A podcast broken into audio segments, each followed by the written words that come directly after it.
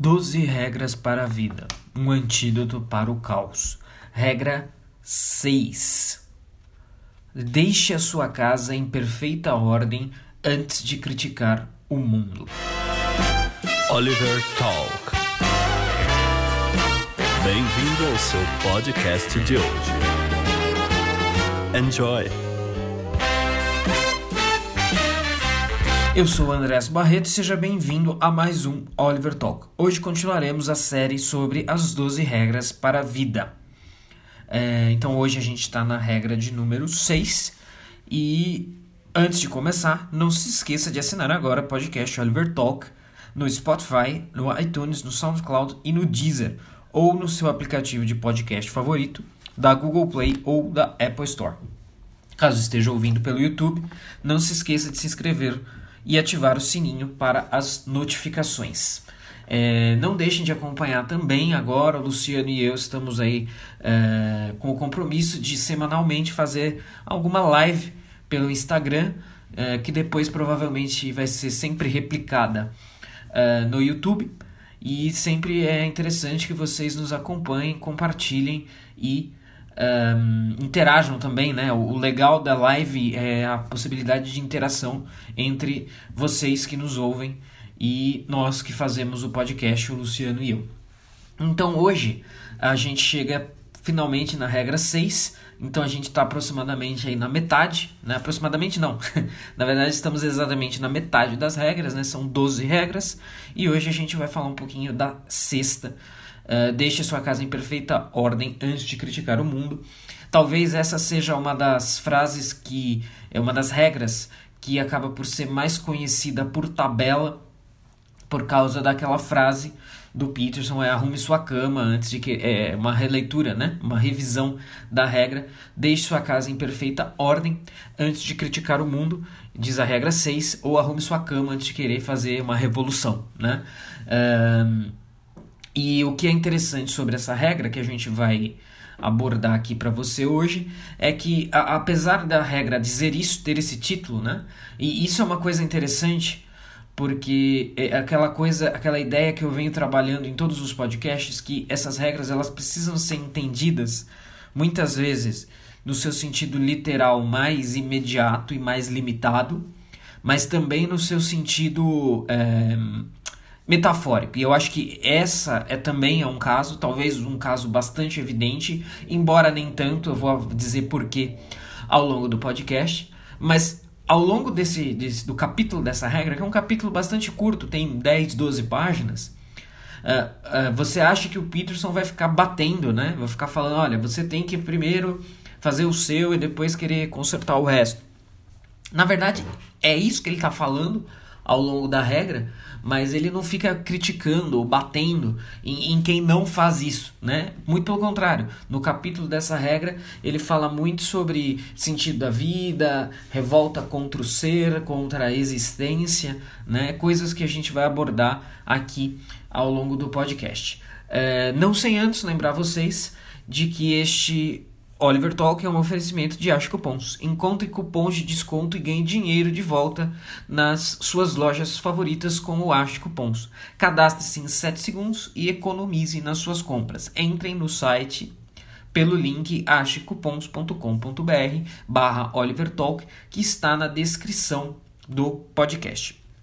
Uma outra coisa que diz respeito a este podcast e a todos os demais é, é, a respeito dos títulos, tá, gente? Então, assim, uma pessoa. É, eu tenho marcado, sempre que sai um podcast novo, eu tenho marcado uma página chamada Jordan Peterson Brasil no Instagram. E eles, muito. Não sei quem está por trás da página, mas é, generosamente eles têm replicado uh, a postagem e divulgado para os seguidores deles. Então isso acaba atraindo, uh, queira ou não queira, não sei se muitos ou poucos, não, não, não posso dizer isso, não tenho essa, essa capacidade, mas acaba atraindo novos ouvintes, pessoas novas, pessoas que não estavam acompanhando a série para o podcast, que é uma coisa muito boa. Mas, é, e com a devida justiça até, algumas delas é, não uh, sabem do contexto da, da série, não sabem qual é a proposta, não sabem qual é o objetivo. Então podem acabar ou julgando pela arte do podcast, pela capa, pelo título, ou até mesmo podem eventualmente ouvir o episódio e acabar interpretando de maneira equivocada o episódio em si mesmo. E isso acabou acontecendo, né? Então um desses novos ouvintes me abordou pelo Instagram para falar, óbvio que eu não vou dizer o nome da pessoa aqui, não vem ao caso e não importa, mas uma dessas pessoas me abordou uh, falando que quando a gente disse na regra 5 não seja mais infantil que o seu filho, não seja tão infantil com, como o seu filho, que isso seria, que isso estaria errado.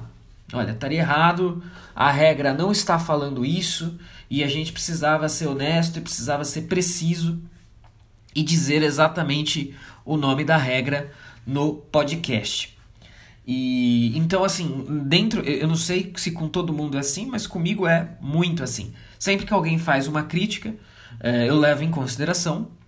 É, mas assim, de imediato, eu, putz, que eu fiz alguma cagada, fiz alguma besteira, errei feio, confundi alguma coisa. Eu sempre dou o benefício, eu sou muito generoso, entre aspas, nesse sentido. Porque sempre que alguém faz uma crítica, eu dou o benefício da dúvida para o crítico falar: putz, será que o cara tem razão? Será que eu comi bola? Será que eu fiz besteira? E aí, eu expliquei isso para os apoiadores do Oliver Talk no Apoia-se. E agora estou explicando isso para o público total, né, para todos que nos ouvem, porque isso é uma coisa importante. Então, assim, nas artes dos podcasts e nos títulos públicos dos podcasts, a gente fez uma reflexão, colocamos o nome da regra ou não. E aí, bom, se colocar o nome da regra fica mais fácil de identificar, de seguir, ok. Mas se a gente colocar a regra exatamente como ela é, como ela aparece, algumas pessoas podem pensar que se trata de uma leitura literal, né? A gente está fazendo um audiobook do 12 regras para a vida aqui, por isso que a gente está colocando regra 1, não sei o que, idêntico ao livro. Então a gente ficou nessa tensão, ficou nessa dúvida, ficou nesse problema e a gente acabou decidindo, até agora pelo menos, é, dar os títulos dos podcasts, fazendo uma releitura da regra, muitas vezes bem humorada e mais curta, né? Então, para ficar claro que a gente não está fazendo meramente uma leitura, mas sim uma interpretação, uma análise. E quem está acompanhando a série já sabe que, é, como eu que estou fazendo, eu acabo incluindo exemplos de experiência pessoal. Né? Já disse por que faço isso e que faço isso. E também tem uma. Isso é uma, um aspecto teórico né, da coisa. E tem um aspecto prático. A regra 5, por exemplo, ela era muito. Ela era não, ela é muito longa. Então, para a gente colocar nas artes do podcast, ficaria um pouco difícil. Né? A regra 5 dizia: Não deixe que seus filhos façam algo que faça você deixar de gostar deles. Para você colocar isso numa arte, né, nas artes, nas thumbs do podcast, fica bastante grande. Então a gente tenta fugir um pouco disso também. Aí a gente faz essa releitura. Então esse é o primeiro ponto. Aí eu pensei, bom, será que eu errei? Né? Será que erramos na, na, ao colocar na, na arte dos podcasts é, não seja mais infantil que o seu filho? Então eu tive esses 10 minutos de, de, de concessão do benefício da dúvida mas depois eu comecei, a, eu voltei pro pé no chão e falei: não, peraí, mas eu li duas, três vezes o capítulo, como eu normalmente faço, é impossível que eu tenha errado redondamente na interpretação da regra. Embora a regra não esteja dizendo literalmente aquilo, porque se fosse para dizer o que a regra diz literalmente, a gente colocava o nome da regra, copiava e colava nas artes e pronto. Existe um subcapítulo da regra 5 uh, em que o Peterson fala, e eu cito isso no podcast, o Peterson fala, por exemplo, que os pais eles têm é, sofrido de uma tentação que é ser amigo dos filhos, né? E, e isso seria um indicativo, né? Então, assim, se nós interpretamos isso é, como uma infantilidade dos pais, isso não está de todo errado, né?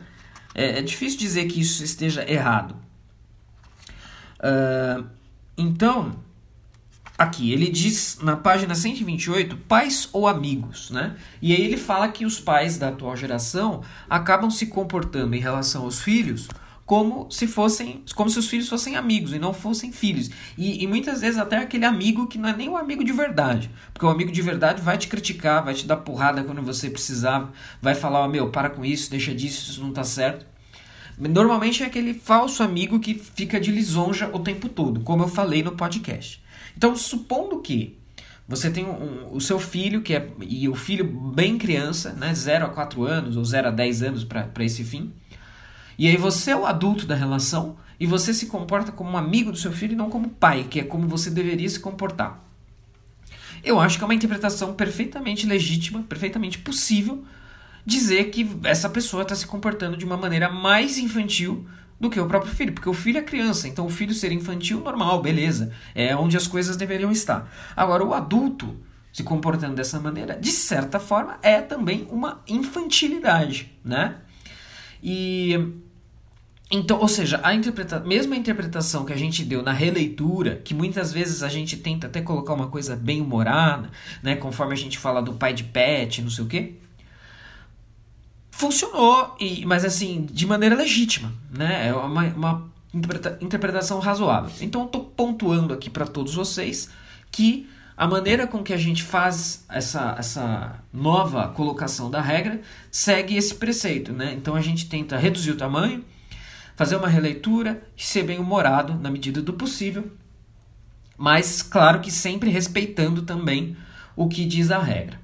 Então eu repassei essa, esse, esse contato que eu tive para o Luciano, né, porque é outra mente refletindo sobre a questão, e a gente vai continuar mais ou menos na mesma toada, porque não tem nada de errado, ainda que, que a impressão de 10 minutos tenha dito que sim.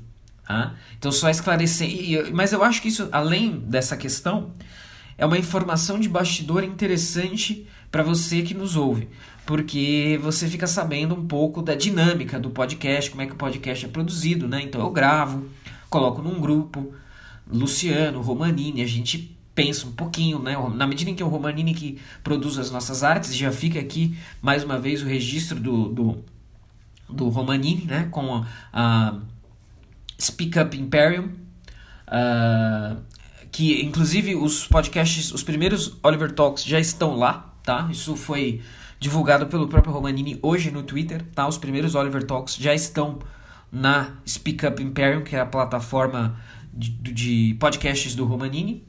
E visitem também a loja, a Wake Up Imperium, e sigam o Romanini. Enfim, Romanini é um artista, né, gente? Dispensa maiores apresentações. É, então eu coloco o podcast lá, relembro todo mundo da regra e a gente chega num acordo a respeito do que vai aparecer nas artes e no título do podcast, óbvio, né, nas redes por aí afora, tá bom? Então é assim que funciona, essa é a dinâmica. E, mas não é uma coisa aleatória, não é uma coisa que a gente tira da. Ah, tirei da cartola aqui que a regra X diz tal coisa. Não é assim que funciona, óbvio, né, gente? Nós temos aqui uh, uma seriedade razoável no que a gente está passando para vocês. Queria agradecer também, aproveitando o embalo, o Danilo do Instituto Borborema na sua última live, né, com o Sávio e as outras pessoas que compõem o Instituto Borborema, mencionaram aqui o Oliver Talk e pela menção eu, eu percebi que era justamente até tratando dessa, dessa série mais recente sobre o Peterson. É sempre um prazer saber que pessoas ilustres nos ouvem. Eu já fiz esse agradecimento a alguns podcasts aí no passado, mas retomo aqui, volto a fazer. É, então, claro que a gente agradece a todo mundo que, que nos ouve, mas é sempre bom saber que pessoas ilustres e outras pessoas que estão engajadas na, na produção aí de cultura estão nos ouvindo e, e, apreciando o nosso trabalho e a gente agradece muito por isso. É, um forte abraço ao Danilo e aos demais uh, do Instituto Borborema que presta um serviço incrível aí para todos nós. Um, então, voltando aí à regra 6 propriamente, né? Falamos tanto da 5 que fiquei com a 5 na cabeça. O que diz a regra 6? Deixe sua casa em perfeita ordem antes de criticar o mundo. E aí, eu falei agora há pouco para vocês que essa regra ela tem temas muito profundos, sendo que, por exemplo, um dos temas dessa regra é sentido da vida, revolta contra o ser. E aí, quando o Peterson diz ser ao longo do, do 12 regras, a gente pode entender esse ser como existência, né, a totalidade da existência, a totalidade da existência, a, a realidade, tá? Então ser é isso quando ele fala, né? Então ele fala de sentido da vida, de revolta contra o ser e de niilismo, né? Não me recordo se eu já falei de niilismo em algum Oliver Talk, mas vou aproveitar é, essa deixa para falar um pouquinho sobre niilismo também. Então os temas dessa regra é, são esses. Então coisas assim que vão muito além da interpretação mais imediata e mais rasteira que se poderia dar, que é, ó, ah, lá vem o psicólogo reacionário, está batendo em quem é de esquerda, em quem é revolucionário. Não, o negócio é muito maior, muito mais amplo, muito mais importante, interessante relevante uh, do que pode parecer e do que pode dar a entender esse tipo de interpretação. E aí, quando a gente vai falar de sentido da vida, esse é um tema sensacional, né?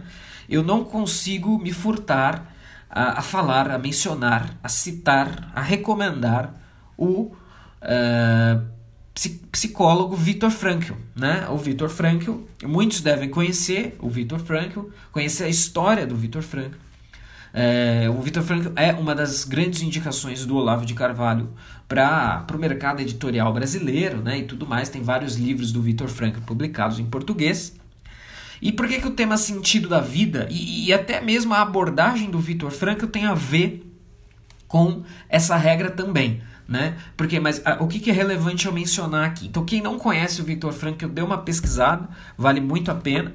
E quem já conhece vai entender melhor o que eu estou falando. Se a gente vai falar de sentido da vida, a, as obras do Victor Frankl são muito relevantes, porque ele vai falar da experiência dele num campo de concentração nazista e de como, né, para falar, para ser bem, bem, bem resumido aqui, mas de como as pessoas que estavam confinadas nos campos de concentração conseguiam sobreviver a partir do momento em que elas tinham um, esse, o senso para o sentido da vida. Né? Então, uma das coisas que o, o Frankl aborda em uma das suas obras é isso.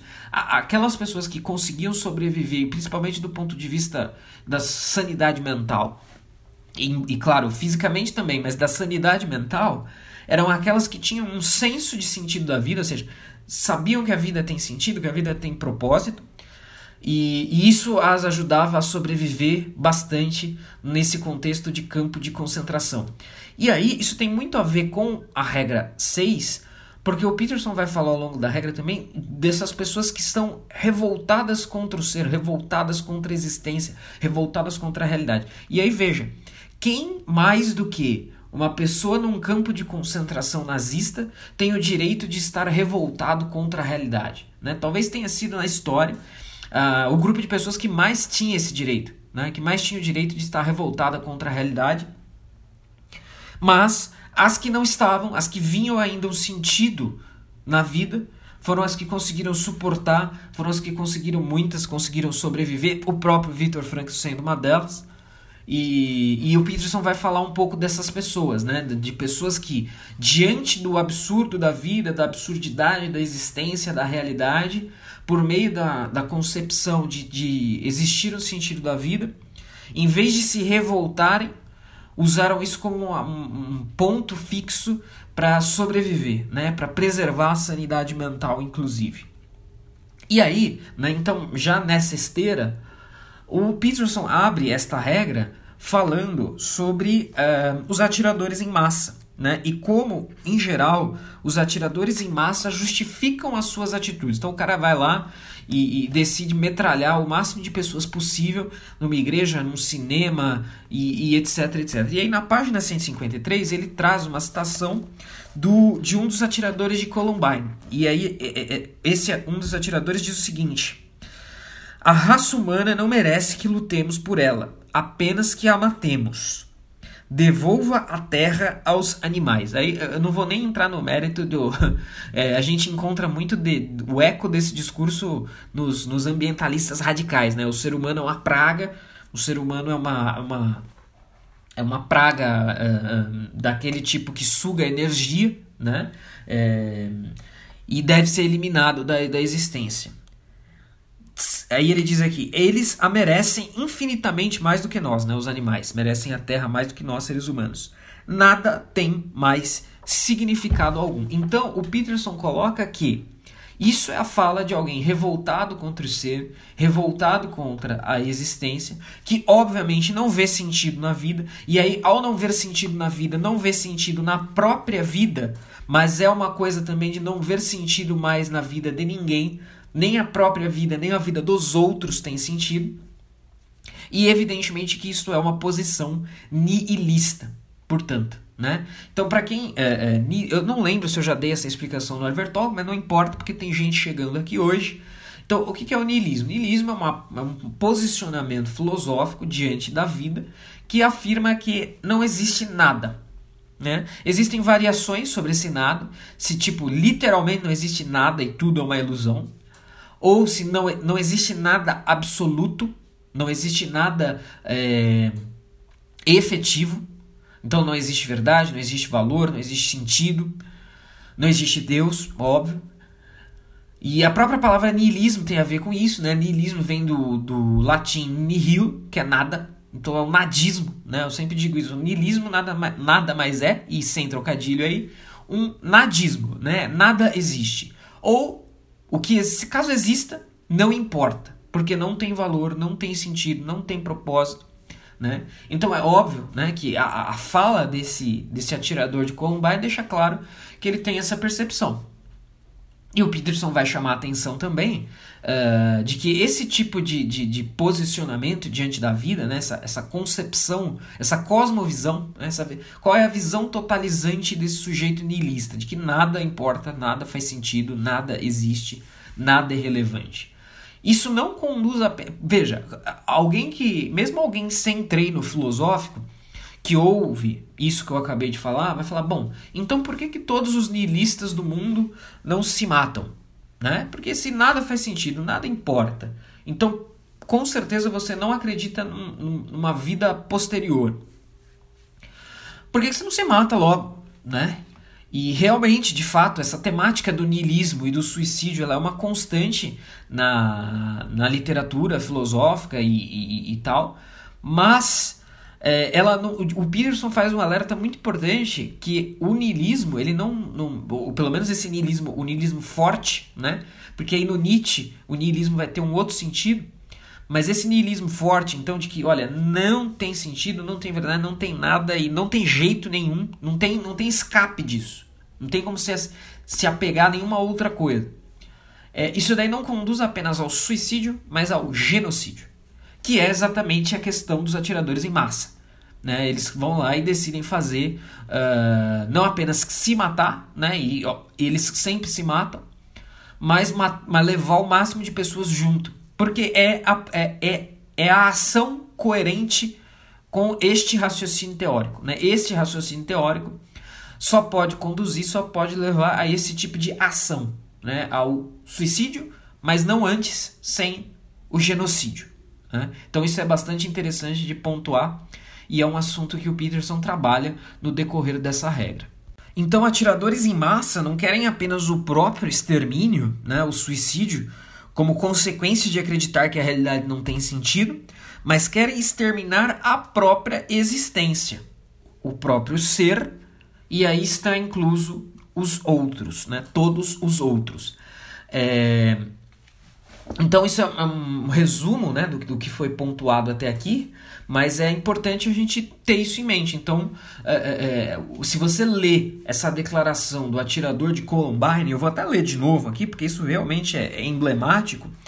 É, você consegue entender que, assim, alguém que pensa dessa maneira só não extermina o ser propriamente, e lembrando que eu falei, né, o ser é, a, é, a, é toda a existência, porque é inviável, porque se fosse viável, exterminaria todo mundo. Então, a raça humana não merece que lutemos por ela, apenas que a matemos. Devolva a terra aos animais. Eles a merecem infinitamente mais do que nós. Não tem mais significado algum.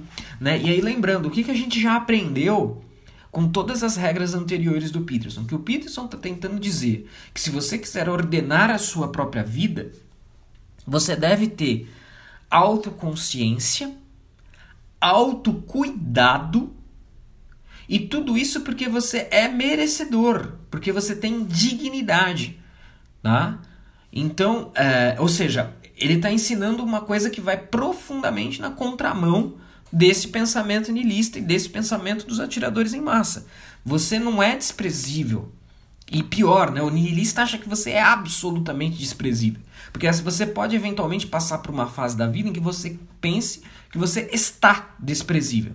Mas você não é assim. Você está por N razões possíveis.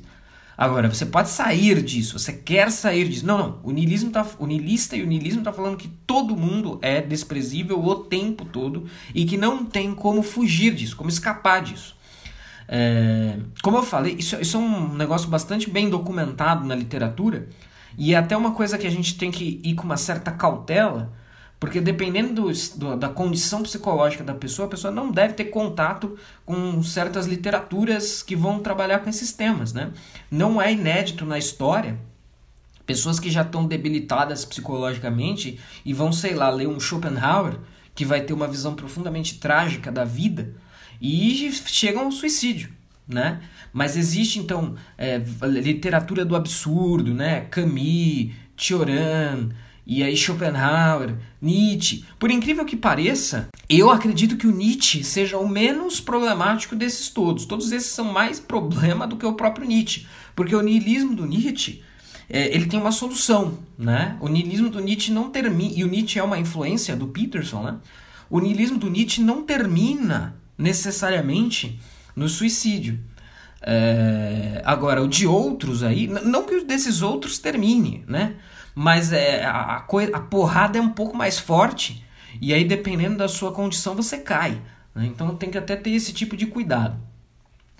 Um, e aí, então, aí o, o, Peterson tem uma citação do Peterson na página 153 que um, é 153 é ainda a do, a do atirador, né? Então, o que, que esses caras também fazem, né? Eles fazem um julgamento de toda a realidade, né? Então o sujeito chegou a esta conclusão de que toda a realidade é desprezível, de que o ser é desprezível. Né? Isso foi feito e, e aí e, no final a gente consegue entender por que, que o título dessa regra é o título que é. Mas é, é, guardem isso em mente, né? Que, que as pessoas com esse, esse, uh, esse, essa postura, elas fazem um julgamento não apenas de si próprias, ou do seu círculo imediato de realidade humana ou social, mas da realidade com R maiúsculo, né? Do ser com S maiúsculo. Então é uma coisa forte aí, uma coisa importante. Aí o Peterson cita uma coisa que eu acho interessante, que vale a pena ser mencionada aqui, na página 156, que é a questão, o Tolstói, né, o autor Lev, ou Leon, né, em tradução, Lev Tolstói, uh, tratou desses temas. Uh, isso foi uma questão que afligiu Tolstói. Né? Tolstói, quem conhece a biografia do Tolstói, sabe o que eu estou falando. Tolstói foi um cara que, enfim, passou por uma série de situações e depois foi morar no meio do mato, sozinho. É, é, olha só me resta isso, isso, isso aqui mesmo, né? Então, eh, alguém que não só falou, mas viveu um pouco desse, desse problema, dessa problemática. E aí o, o Peterson cita que diante do absurdo da vida, né, e, e, o Peterson não está exatamente discordando de que a vida que, que existe um grau de absurdidade na vida, né? Uh, mas que e aí ele cita o Tolstói e o Tolstói elencou, né, colocou quatro posturas possíveis que as pessoas podem ter diante da absurdidade da vida, da falta de sentido, etc, etc. Uh, e aí ele diz aqui, na página 156, Tolstói só conseguia identificar quatro maneiras de escapar desses pensamentos. Um era se esconder sob uma ignorância infantil do problema. Né? É aquela coisa do ignorance is a bliss, né? A ignorância é uma benção. Então, é, é, é no, claro que se você vai optar pela ignorância é um pouco diferente, mas assim, se você nunca pensou nunca refletir. É, essa é uma impressão que muita gente tem sobre a filosofia, né? A pessoa acha que se ela começar a estudar muita filosofia, ela vai terminar desse jeito porque ela vai começar a ficar consciente de certos problemas e de certas coisas que vão acabar deixando ela psicologicamente afetada. Então, nesse caso, o Tolstói está falando aqui, né? Esconder-se sob uma ignorância infantil do problema seria uma espécie de solução. Eu acho que isso é muito difícil, né? Uh, você chegou a essa conclusão, aí você vai fazer assim: opa, Vou fingir que eu não sei nada disso que eu acabei de descobrir ou de constatar e vou tocar em frente como se eu não soubesse de nada, né? Você vai fechar o olho é, como uma criança que tá, acha que está vendo o bicho-papão, você fecha o olho e finge que não está vendo nada. Isto é uma saída possível. Aí segue aqui. Outro era buscar o prazer irracional. Né? Então, veja, você chegou à conclusão de que a vida não tem sentido, é, é o nada completo, é o nada total. Bom, então só me resta o quê? Vou aproveitar aqui os últimos minutos da minha existência, vou transar com todo mundo, fazer um combo de todas as drogas possíveis, né? Vou me render ao prazer mais bruto possível. E a hora que eu, a hora que o corpo não aguentar mais, beleza, porque não tem depois, nada do que eu fiz importa. Enfim, então vou me render ao prazer irracional. Terceiro, o terceiro era continuar a arrastar uma vida que é um mal e não faz sentido, sabendo de antemão que não se pode esperar nada dela. Ele identificou essa forma específica de escape como uma fraqueza. As pessoas nessa categoria sabem que a morte é melhor do que a vida, mas não têm força para agir racionalmente e colocar um fim rápido à ilusão, cometendo suicídio. Então é meio que aquela coisa do eu sei que é assim, não vou ignorar esse fato, por alguma questão também não vou me render ao prazer bruto, mas vou, vou fingir aqui, né? Aquela coisa do porcamente dizendo, né? Vou ali peidar e já volto. E fingir que nada, tá, nada aconteceu. Né? Ah, não vou, não, sei que não, nada aconteceu, nada vai acontecer, não posso esperar nada sobre nada. E, mas, enfim, o sol está nascendo, as plantas estão crescendo, segue o jogo. Né? E aí, ah, apenas o quarto e último modo de escape envolvia força e energia. Ele consiste em destruir a vida, uma vez que se percebeu que a vida é um mal e sem sentido. Uh, aí, é, é, claro que isso também é um pouco complicado de você interpretar isso que está sendo dito, mas alguém poderia, não estou dizendo que isso é uma interpretação oficial, mas alguém poderia dizer que o próprio Tolstói fez isso quando ele, ele o Tolstói teve essa fase da vida dele de retirada, né, da vida. E ele foi e, e foi viver no meio do mato lá, recolhido e acabou, né? Uh, existe aquele livro do Tolstói, né, a, a Vida de Ivan Illich. É um, é um livro excelente. Eu fiz uma, uma apresentação para uma molecada num cursinho uma vez sobre esse livro. E para quem se interessa por esse tipo de reflexão, uh, esse é um bom livro. Porque é o livro que você que vai te fazer pensar, opa, vai fazer você falar assim: "Pera, qual é o sentido da minha vida?", né? Porque aí o Ivan Illich é um sujeito que vai ser é, afligido por uma, por uma enfermidade, uma enfermidade desconhecida, que ele nunca vai descobrir exatamente qual é o problema dele, vai tentar ali de maneira frustrada alguns tratamentos, e aí, e, e aí quando, ele, quando a enfermidade chega num certo ponto uh, incontrolável, aí ele, ele começa a fazer essa reflexão. Só que ele começa a fazer essa reflexão só no leito de morte.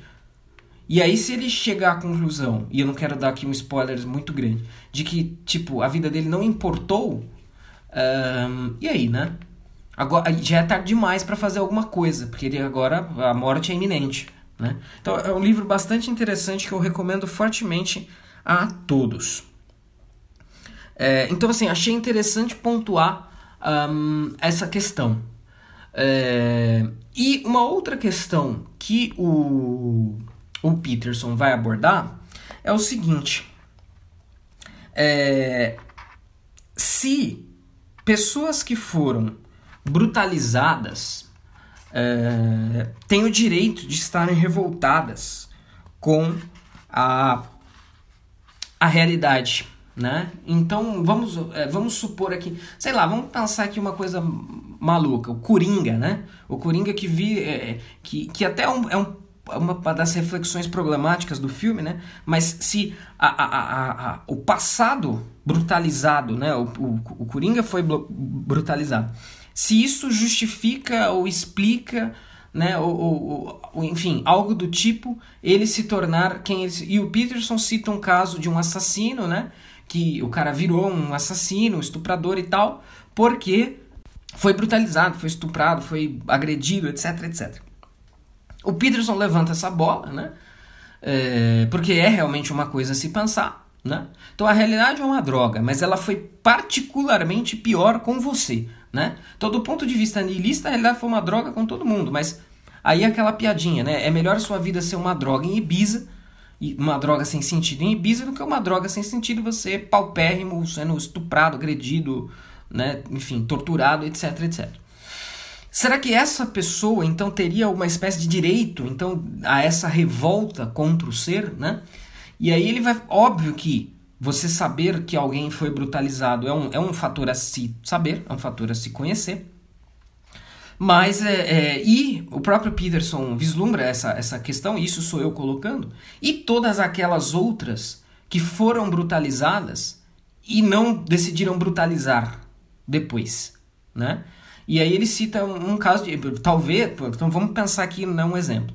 Um cara foi brutalizado, torturado, estuprado e virou ele próprio um torturador, estuprador, brutalizador outra pessoa na mesma situação pode criar um instituto, uma ONG, um grupo para ajudar vítimas de estupro, né? Então, assim, é, é, ou seja, não é na melhor das hipóteses, essa não é a única, um, essa não é a única é, postura possível, a única reação possível, né? Você foi brutalizado, então agora você vai brutalizar. E até pegando uh, a questão trabalhada na regra 5 do bom selvagem, se a gente extrapolar isso para o nível social, lembre, na regra 5, o Peterson bateu no Rousseau e no mito do bom selvagem, né? ou a ideia de que as criancinhas seriam os bons selvagens do Rousseau, incapazes de praticar o mal.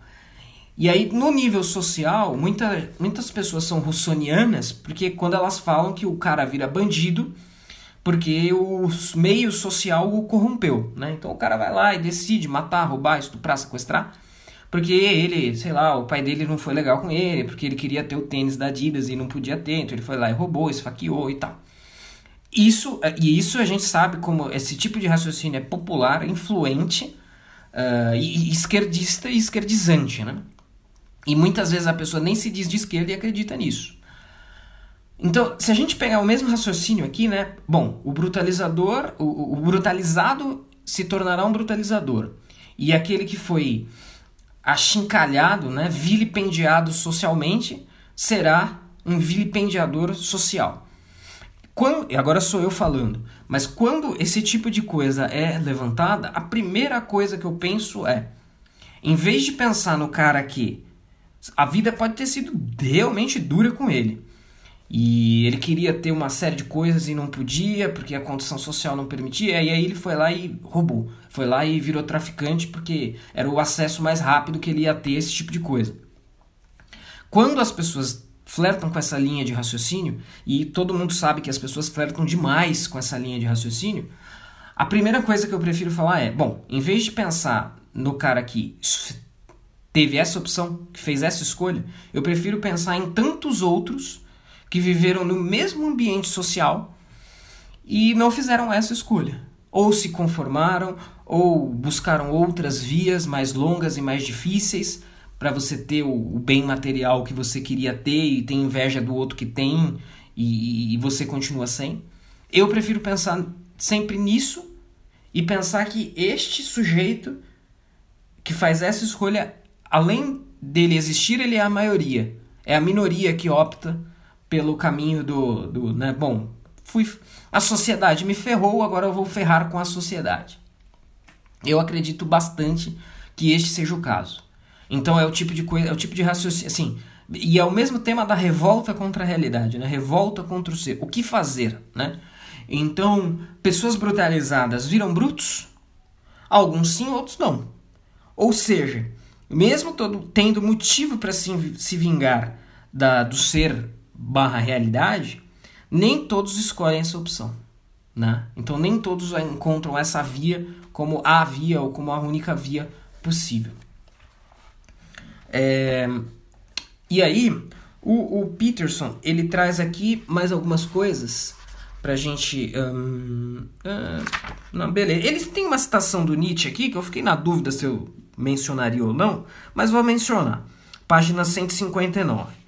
O sofrimento, seja psíquico, físico ou intelectual, não precisa de forma alguma produzir o niilismo. Então, de certa maneira, é, foi bom citar isso aqui, porque isso fecha o que está sendo dito aqui. Né? Então, o, o, o brutalizado precisa necessariamente virar bruto? Não necessariamente. Né?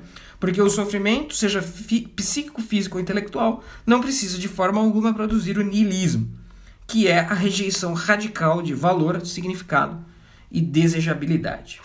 É, e aí diz mais aqui o, o, a citação do Nietzsche, na página 157. Tal sofrimento sempre permite uma variedade de interpretações. Então, na melhor das hipóteses, ou, ou, quer dizer, na pior das hipóteses, você vai ter gente que vai. É, é, é, aquela coisa, né? Do limão vai fazer uma limonada e o outro vai pegar o limão e espremer no próprio olho, né? Ou espremer no olho dos outros, sei lá. Então, porcamente dizendo, seria basicamente isso. E essa citação do Nietzsche corrobora a interpretação do Peterson e até o, o, o a consequência, né, o, o, deslinde que eu fiz aqui para vocês na questão é, social também. Antes então de continuar, vamos lembrar a todos sempre que uh, vocês devem se inscrever na lista VIP do Oliver Talk, né, para a gente Caso ocorra o pior, a gente tem a maneira de acessar todos vocês. Então é uma coisa muito rápida, muito simples, já no site Oliver Talk, muito legal aí. É, vocês vão lá na, no olivertalk.com/lista. Esse link também vai estar na descrição e você vai fazer um cadastrinho lá com o seu e-mail. E o sorteio do livro a gente não esqueci, tá? E mesmo que eu não mencione nos podcasts posteriores, é, vai acontecer, tá? Fiquem tranquilos, todos os inscritos concorrerão a um livro aí, título ainda a ser escolhido, e também é um incentivo para você ir lá e se cadastrar. Beleza? Façam isso, por favor. E aí, por fim, então, é, encerrando aqui a, a, a reflexão, é, o, aí é só no último subtópico que então que, que a, a gente vai ter a interpretação mais. Um, mais imediata dessa regra. Né? Depois de toda essa reflexão sobre sentido, significado, desejabilidade, niilismo e etc. E aí, o último tópico do capítulo, o, o, o Peterson vai falar: arrume a sua vida. Né? Então, meu amigo, o ser, a realidade, pode ser que ela seja uma bagunça, seja bagunçada, e a probabilidade de que você seja capaz de corrigir isso é muito pequena. Então, o que, que você tem que fazer? Corrigir você, corrigir a sua vida, dar sentido para a sua vida. Né? E essa última frase especificamente é minha. É, o Peterson se pergunta: Você arrumou a sua vida? Na página 164. Se a resposta for não, tente isso. Comece a parar de fazer o que você sabe que é errado. Comece hoje. Tá? Então, vejam, isso também está na esteira de todas as regras anteriores. Então, os autos, né? autoconsciência, autocuidado, autocontrole. E é isso que o Peterson está falando até aqui, tá? Então, é, é, é, tem essa capacidade e comece a fazer isso, porque é, de, é isso que você pode efetivamente fazer. Ah, não, eu só vou ser um cara legal quando a realidade for, uma, for o Éden, né? for o paraíso, for o céu de brigadeiro e o mar de limonada. Aí eu vou ser um cara legal. Enquanto isso, eu vou ser um bosta. Você desonesto, pilantra, ladrão, é, enganador. Não, não. Corrija-se a si próprio. Corrija, corrija você mesmo. Tá? Essa é a mensagem aqui uh, da, da regra 6. Aí tem uma outra citaçãozinha aqui interessante. Não culpe o capitalismo, a esquerda radical ou a iniquidade de seus inimigos. Ou seja, não projeta para fora, não projeta no outro, né? Autoconsciência, autocontrole. A, a, a, coisa está em você. Ah, está totalmente em você. Se você fizer isso, a realidade vai se corrigir por completo? Não, não vai, né? Agora, aí é aquela coisa, e com uma autorização totalmente petersoniana para falar isso, Jardim do Éden, meu amigo. O ser humano é imperfeito, o ser humano caiu, é, que, é cair, é um ser caído. Então o negócio não vai rolar, não vai funcionar. Mas a sua vida você pode corrigir. E caso você não a corrija, a culpa é sua. Não é da esquerda radical, não é da, da, da, da, do Estado, não é dos seus inimigos, não é do capitalismo, não é do socialismo. Não. Né? O, Peterson também cita no, nessa regra a questão do Solzhenitsyn, né? que escreveu o Arquipélago Gulag. Que eu tenho um cara, uma história parecida com a do Viktor Frankl, que eu citei e o Peterson não cita aqui nesse momento.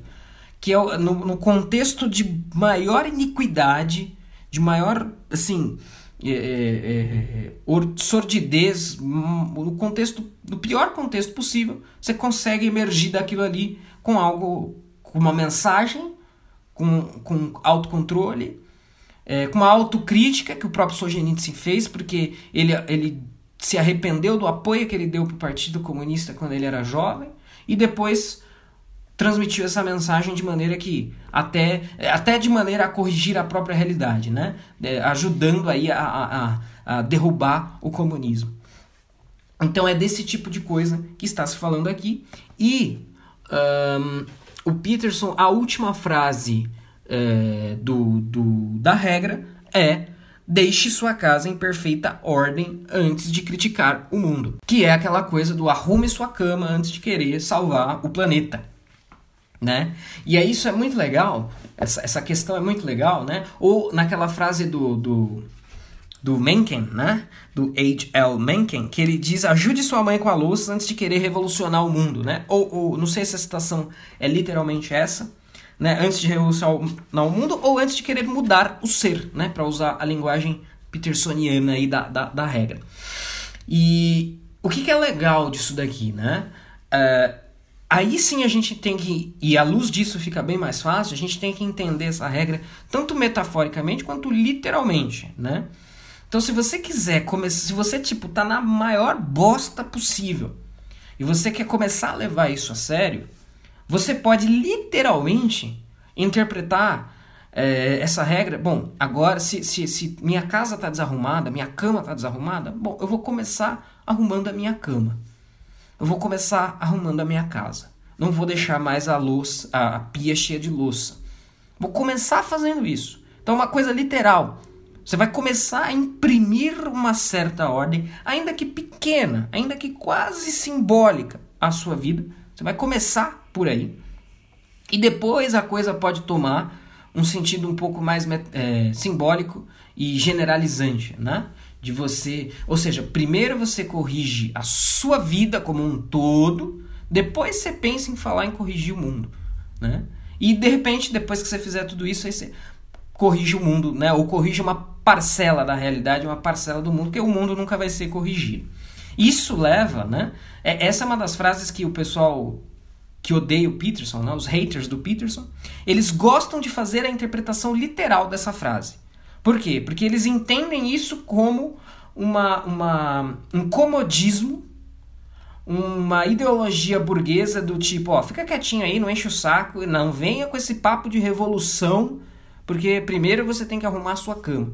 Essa interpretação mais porca que os detratores do Peterson gostam de dar, tenho uma entrevista do Peterson que o entrevistador tá insistindo, insistindo, ah, mas aí o entrevistador fala assim: Bom, mas e se o Steve Jobs tivesse ficado arrumando a cama dele em vez de, de, de ter criado os softwares que ele criou? Mas não é esse o ponto. Primeiro porque é, Steve Jobs é um em um bilhão, né? Você tá achando o quê? Que você é o Steve Jobs esquecido, injustiçado? Acho que não, hein? Acho que você não é o Steve Jobs injustiçado. Primeira, primeira questão. E segunda que não é essa uh, exatamente o ponto, né? Isso é, uma, isso é uma coisa assim que pode correr por todo mundo.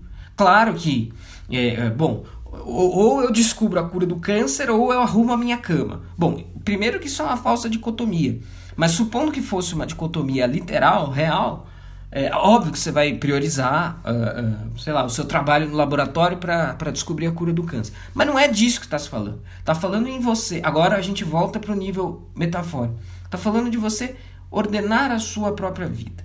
Né? E aí isso também a gente pode usar para pensar uma Greta Thunberg da vida. Né?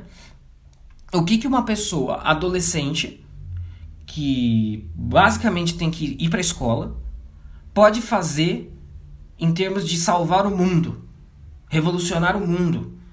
Né? Uma pessoa que a essa altura do campeonato não arruma a própria cama, é, não vai para a escola E, ah, não, vou salvar o mundo primeiro. É, é, é, o dilema real é: eu vou ordenar primeiro o mundo, depois minha vida.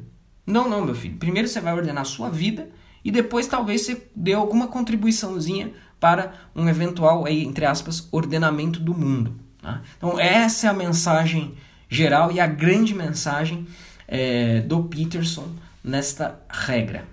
Certo? Agradeço a você que me ouve e é o seguinte. Acompanhe o Oliver Talk nas redes sociais. Estamos no Facebook e Instagram, sempre buscando por Oliver Talk, tudo junto.